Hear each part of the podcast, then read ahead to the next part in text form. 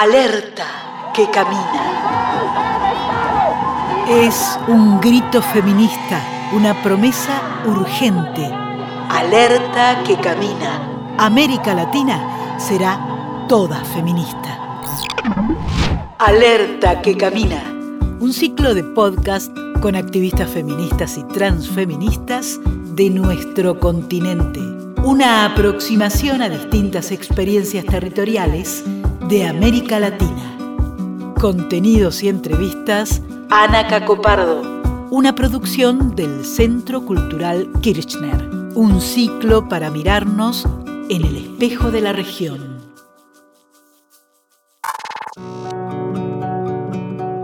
En este episodio viajamos a Chile para conversar con Emilia Schneider, dirigente estudiantil y primera presidenta trans de la Federación de Estudiantes de la Universidad de Chile. Estamos llegando a la marcha más grande de la historia de Chile. Un millón de personas caminando por una sociedad más justa.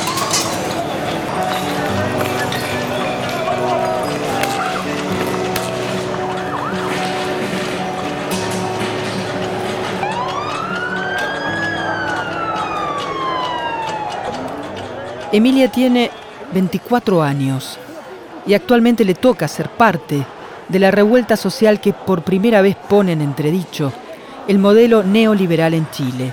Una revuelta que expresa además la crisis con la política tradicional que no rompió con la herencia del pinochetismo. Todo el pueblo se unió esta vez y tenemos razones para ello. Son las 9 de la noche y la gente sigue en la Plaza Italia y no está dispuesta a irse. Quedan dos horas para el toque de queda, dos horas para que los militares vuelvan a ocupar las calles de la ciudad, pero la gente sigue protestando por un Chile distinto. Emilia es transfeminista y dice que Loana Berkins y la lucha argentina es un faro para las activistas chilenas. Milita en el partido de izquierda Comunes, que integra el bloque Frente Amplio y es candidata a la Convención Constituyente.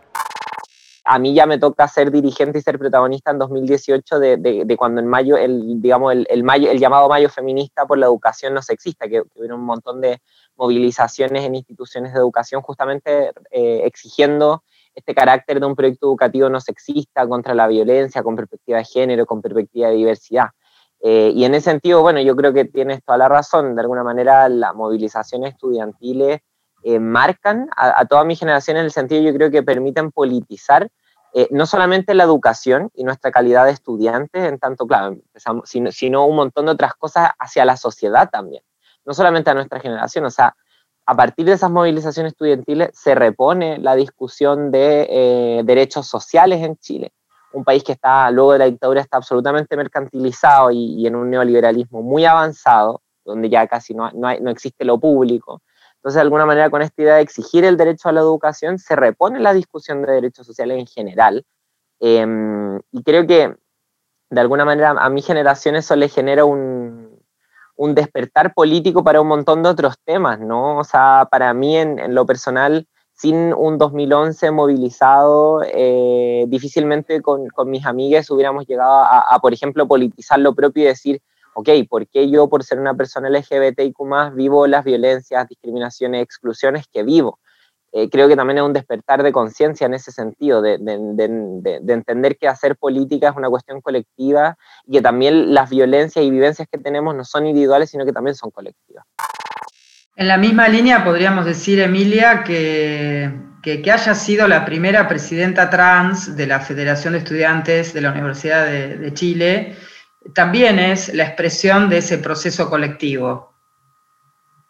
Sí, sin duda. O sea, cuando tomamos la decisión de que yo fuera candidata a la Federación de Estudiantes, el 2019, que fue el año que, que salí electa, eh, justamente era, eh, no solamente por mí, obviamente entendiendo también lo histórico que era tener por primera vez una presidenta trans, sobre todo en un momento donde estábamos alcanzando mucha visibilidad también como comunidad, pero seguían habiendo un montón de deudas y siguen habiendo un montón de deudas.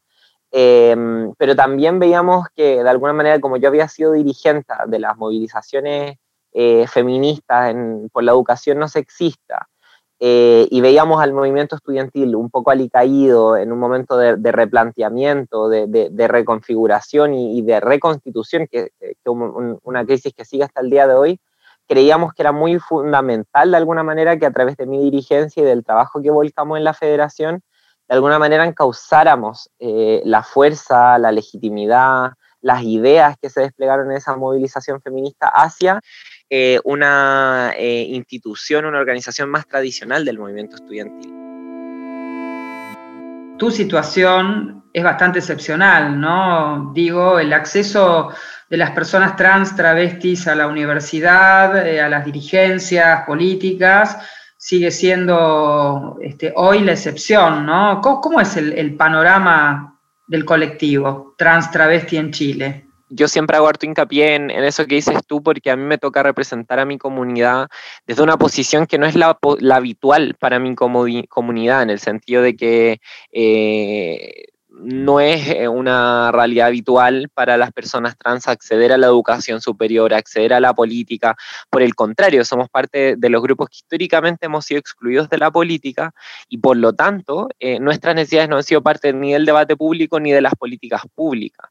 Eh, hoy día ni siquiera en Chile existen, digamos, estadísticas, no sé, no, no, no hay variables en los censos para hacerse cargo de las personas trans, no existimos para el Estado, solo avanzamos en la ley de identidad de género, pero hay un montón de otras deudas. Entonces, claro, es un tema, em, es un tema, pero a mí me, gusta harto estar en contacto también eh, con dirigentes históricas de, la lucha trans, de, los sindicatos de trabajadoras sexuales, eh, compañeras que históricamente han dado la pelea para, para, que hoy día estemos en el lugar en el que estamos, porque es innegable que hemos ganado visibilidad, que hemos ganado espacio, que a mi generación le ha tocado efectivamente ingresar a la educación superior más visiblemente, eh, pero todavía siguen habiendo un montón de dudas, un montón de dolores para las compañeras que vinieron atrás y también para, las, para, para quienes, quienes viven hoy día eh, su, su, paso por la educación, quienes son más jóvenes. O sea, hay altísimas tasas de desescolarización de las personas trans. A mí me ha tocado trabajar allí en,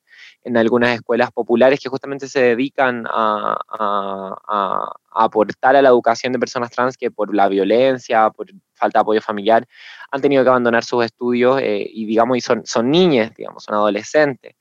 Em, entonces el panorama es muy complejo, al igual que en Latinoamérica, eh, la mayoría de las mujeres trans eh, adultas, digamos, se dedican al trabajo sexual como imposición, eh, están excluidas de, muchos espacios de la sociedad.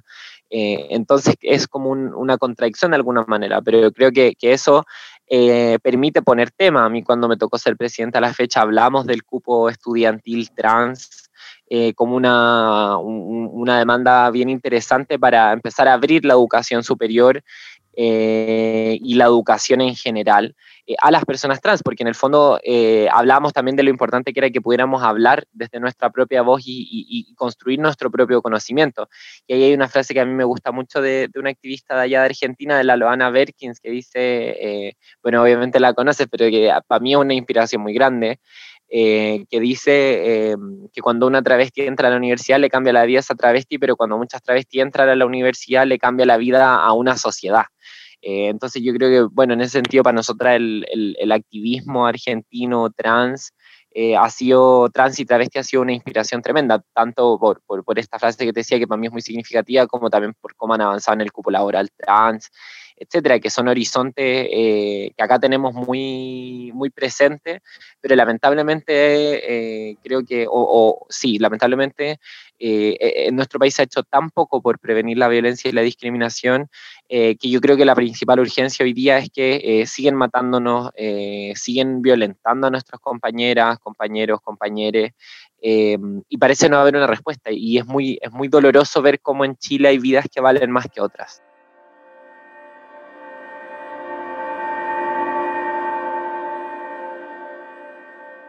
A mí me cuesta hablar de mi situación familiar. Yo tuve por ahí, como yo creo todas eh, las personas trans, eh, problemas al principio, sin duda. Hoy día me encuentro cobijada por mi familia, eh, efectivamente en, una buena situación.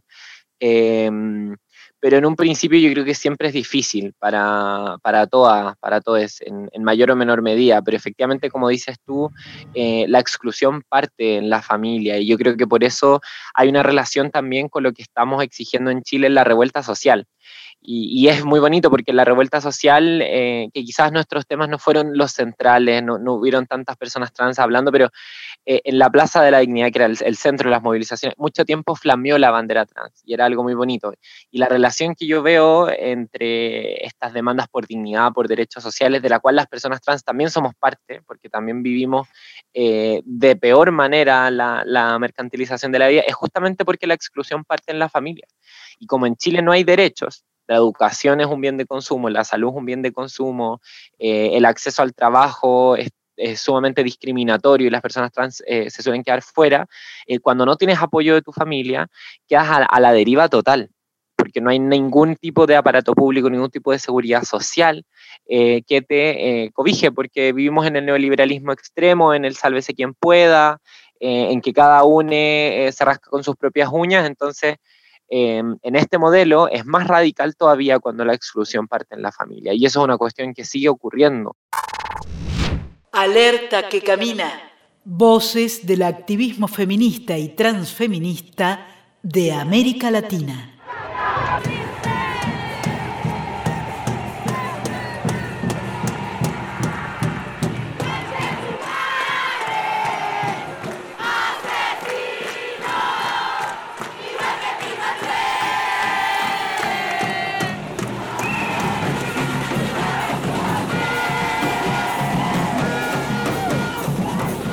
La Asamblea Plurinacional Feminista y la Coordinadora 8M son dos de los espacios más significativos de articulación feminista en Chile. Sus convocatorias fueron históricas. No se recuerdan marchas tan masivas desde el retorno de la democracia. Conversamos con Emilia sobre el rol de los feminismos como uno de los grandes articuladores de la revuelta social. Yo creo que eh, los feminismos aportan a la génesis de la revuelta. No diría que hoy día el feminismo es la única fuerza articuladora eh, de la revuelta social, porque creo que estamos en un momento de, mucha reconfiguración, de mucha fragmentación. Entonces hoy día es difícil de hablar de, grandes articuladores en el, en el escenario político chileno, pero yo sí creo que los feminismos en Chile aportaron cuestiones muy concretas. Primero, eh, yo creo que fueron parte de, una revitalización, eh, de un ciclo de movilizaciones que parte 2011 más o menos, eh, se desarrolla a lo largo de toda esa década, y en un momento las feministas tomamos la posta en todos esos movimientos, en No Más FP, digamos, el movimiento por, por las pensiones dignas, en el movimiento estudiantil, etcétera, eh, y, refrescamos esos horizontes y profundizamos, creo yo, un poco las demandas, en particular en el movimiento estudiantil. Yo lo veo en que, claro, exigíamos la educación como un derecho social, pero el feminismo introdujo la derivada de hablar de proyecto educativo y empezamos a hablar de educación no sexista porque nos preguntábamos cuál es la educación eh, transformadora que queremos, Entonces yo creo, por una parte, es eso los feminismos aportaron eh, eh, esa, profundización, esa revitalización eh, de las movilizaciones y también una, una, una, convocatoria a sectores que quizás históricamente no nos habíamos visto tan reflejados por los grandes movimientos o, que siempre habíamos tenido la espinita en el fondo, mujeres, disidencias sexuales, siempre habíamos tenido la espinita de que nuestras reivindicaciones, que nuestras perspectivas no se veían plasmadas en, en las vocerías, en, etcétera. Entonces, por una parte, creo que aportamos eso, una revitalización y una ampliación del carácter social de la movilización. Yo creo que del 2018 en adelante, bueno, el, mayo feminista por la educación sexista termina de masificar el feminismo y de instalarlo como una cuestión que está en todos los hogares, en, en todas las discusiones en Chile, eh, pero creo que en ese 8 de marzo de 2018, antes del Mayo Feminista, aportamos algo que es clave eh, y que se proyectó al 8 de marzo de 2019, y que era la noción de impugnación de la totalidad del modelo porque teníamos movilizaciones como la estudiantil, como la por pensiones dignas, que si bien interpelaban a la ciudadanía en general, eh, hablaban de eh, demandas particulares, demandas particulares y, y, y, cuando, y el 8 de marzo de 2018 recogimos un poco todas esas demandas particulares y buscamos articularlas bajo la consigna de mujeres a la calle contra la precarización de la vida. Y cuando hablamos de la precarización de la vida, hablábamos finalmente del despojo, de la privatización, eh, de la explotación y de la acumulación del capital que ha habido en, el neoliberalismo en Chile, ¿no? Eh, cómo nos han despojado de lo público, cómo hay empresarios que se han enriquecido con esas áreas de la vida que son derechos, eh, con nuestro trabajo, con nuestros recursos, depredando nuestros territorios. Entonces, eh, creo que esa fue una, consigna muy potente que también profundizó y, se pegó un salto de politización del, del propio movimiento feminista, ¿no?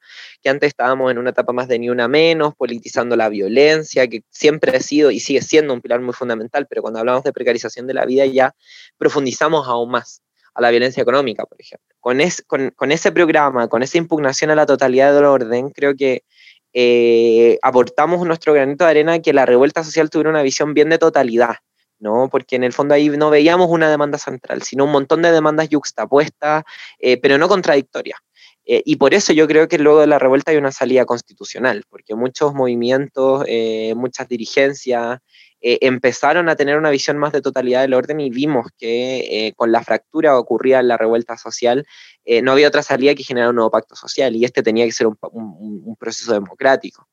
Y por eso hemos pujado por democratizarlo lo más posible, por ejemplo, con, con, la lucha por la paridad. Pero creo que ahí hay aportes bien concretos del feminismo en el último tiempo y yo estoy convencida de que los feminismos en Chile son la fuerza social que más tiene claro un proyecto de futuro eh, alternativo al neoliberalismo. Reacción del gobierno ante informaciones que apuntan al supuesto espionaje que Carabineros habría realizado contra dirigentes de organizaciones sociales. Esto ocurre después de que miles de archivos fueron hackeados de los sistemas informáticos de la policía uniformada. Pero un medio digital también reveló que en esta filtración figuran antecedentes de presunto espionaje a voceros y representantes de entidades sociales vinculadas a demandas medioambientales, estudiantiles y al mundo de los derechos humanos. ¡Vamos, muestren todo! Tatiana, está muy difícil respirar. Eh, están tirando una gran cantidad, están saturando el aire. ¡Lo están matando! ¡Lo están matando aquí! Pensaba dos cosas, eh, Emilia, cuando te escuchaba. Eh, la primera, cuando hacías ese relato de, un acumulado de, movilizaciones, de consignas, un proceso político que, efectivamente hoy impugna el, el modelo ¿no? en Chile, también fue posible porque se perdió el miedo, porque ese acumulado eh, tuvo la potencia, la fuerza de imponerse al, terror, ¿no? Digo porque estoy pensando en las prácticas de mm, mutilación ocular sistemática eh, perpetradas por, carabineros, por la persecución a líderes sociales. Eh, tú fuiste fichada por carabineros, eso trascendió públicamente. Sí, tal cual. O sea, en Chile yo creo que vivimos una situación dramática en materia de derechos humanos desde hace muchos años. O desde la dictadura en adelante, eh, los gobiernos de la transición democrática no fueron capaces de hacerse cargo de, garantizar verdad, justicia y reparación.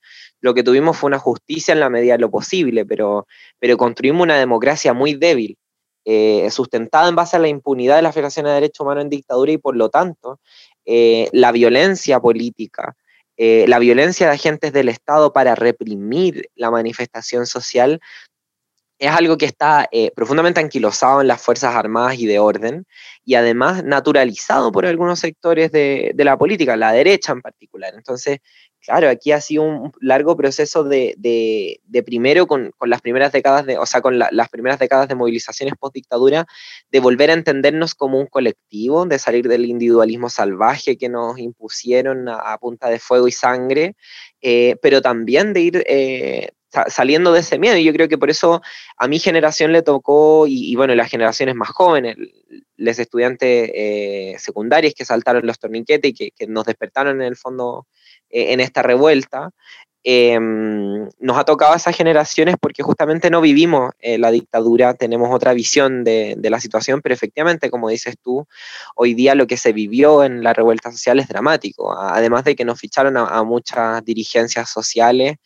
Eh, la violencia, las muertes, la violencia político-sexual, ha dejado marcas muy profundas en nuestra sociedad se habla de que nuestro proceso constituyente parte de hoja en blanco, eh, porque no tenemos, de, porque parte de la ley que inicia esto eh, establece que no tenemos de base la constitución de la dictadura. Y eso yo creo que es muy valorable, es muy importante porque empezamos a escribir nuestra propia historia, pero a mí no me gusta hablar de que estamos partiendo de hoja en blanco, porque tenemos décadas de movilizaciones detrás, eh, decenas, eh, cientos de compañeros y compañeras que dieron su integridad física, psíquica, sus vidas por esta lucha por, digamos, conquistar esa dignidad, esos derechos, por ampliar la democracia. Entonces, es tremendo. Yo creo que, que, han sido procesos muy dolorosos, pero que al mismo tiempo han llenado de esperanza a nuestro país.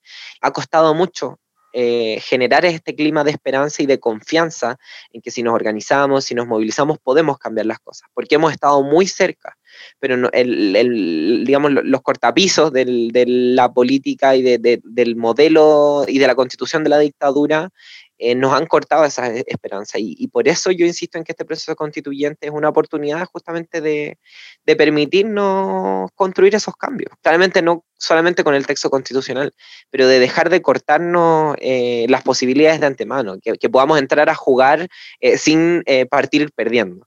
Si Emilia reivindica la memoria larga de luchas contra el pinochetismo, hay que decir que parte de esa memoria está en su propia familia.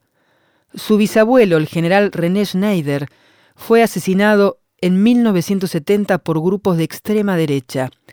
Schneider, que era jefe del ejército y una figura importante en el Chile de esos años, fue asesinado por no acompañar los intentos golpistas que buscaban impedir que Salvador Allende asumiera la presidencia. Yo creo que soy harto más desobediente que mi bisabuelo, em, pero, pero sí, yo creo, para mí, eh, el principal legado de eso, lo que he podido escuchar de mi familia, de mi abuelo, de mi papá, que siempre estuvieron también eh, haciendo distintas acciones contra la impunidad del asesinato de mi, de mi bisabuelo, que bueno, sigue impune, em, me hicieron tomar conciencia de varias cosas eh, de partida las atrocidades que ocurrieron en, la dictadura y en los años previos, eh, por parte de la derecha que quería cortar eh, el, impulso de transformación de la unidad popular eh, y además valorar la democracia. Em, y, ahí, bueno, yo por eso creo que, es tan importante que en este proceso constituyente nos replanteemos lo que es la democracia para construir una más participativa, más directa, paritaria, etcétera.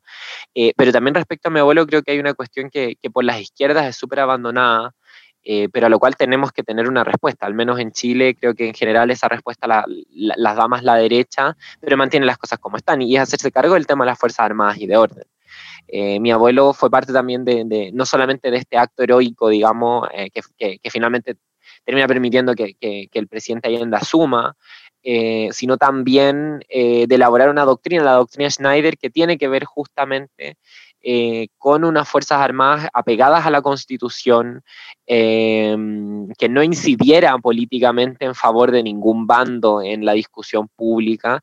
Y yo creo que eso es interesante para este proceso porque hoy día tenemos eh, Fuerzas Armadas absolutamente deslegitimadas en Chile, corruptas, eh, metidas en un montón de corrupción incluso ahí con ligas que han salido ligazones al narcotráfico y que han levantado las armas contra su propio pueblo. Eh, para defender el modelo eh, ante el llamado desesperado del gobierno de Sebastián Piñera. Alerta que camina. Feminismos que producen conocimiento situado en nuestro continente.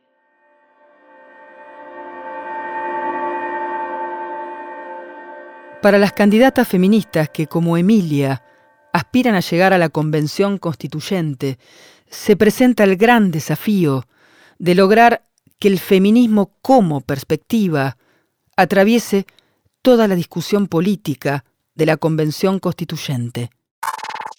Es uno de los desafíos políticos que yo vengo analizando hace, mucho tiempo, de, las cosas que más me quita el sueño de alguna manera, porque creo que es un peligro que hemos vivido mucho en Chile, eh, sobre todo con, un poco eh, la figura de Michelle Bachelet, etcétera. Eh, que, si bien, bueno, distintos sectores podrán tener distintas valoraciones, pero yo creo que no representan los anhelos del, movimiento feminista porque justamente nos levantamos también contra el legado de la concertación. Pero ahí yo creo que está el primer peligro, eh, que desdibujen el feminismo como perspectiva política, como visión de mundo, y se transforma en una cuestión meramente identitaria, es decir, de el ser mujer es igual a ser feminista. Yo he dicho muchas veces que ser mujer no es igual a ser feminista.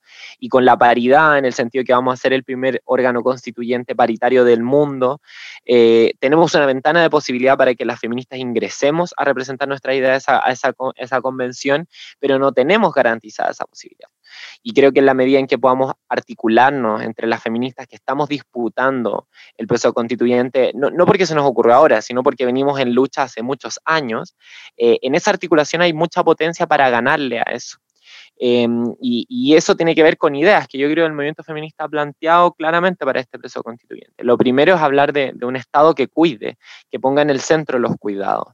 Y ahí yo creo que hay una perspectiva anticapitalista bien clara y, que permite no desdibujar los horizontes transformadores del movimiento, en el sentido de que cuando hablamos de un Estado que cuide, hablamos de no solamente los cuidados de, las labores domésticas y el reconocimiento y el salario que tiene que tener, que es una cuestión en la que estamos de acuerdo, sino en general las condiciones de reproducción y de producción de la vida más bien de la clase trabajadora, de, las mayorías, ¿no? Y eso tiene que ver con hablar de derechos sociales, con un sistema plurinacional de cuidados, eh, con repensar la seguridad social ya no solamente desde la familia heterosexual tradicional, sino ampliándolo a un montón de otras formas de, asociarse, de organizar la vida y, los cuidados que, en la base de la sociedad yo creo que son lo que compone principalmente el tejido social.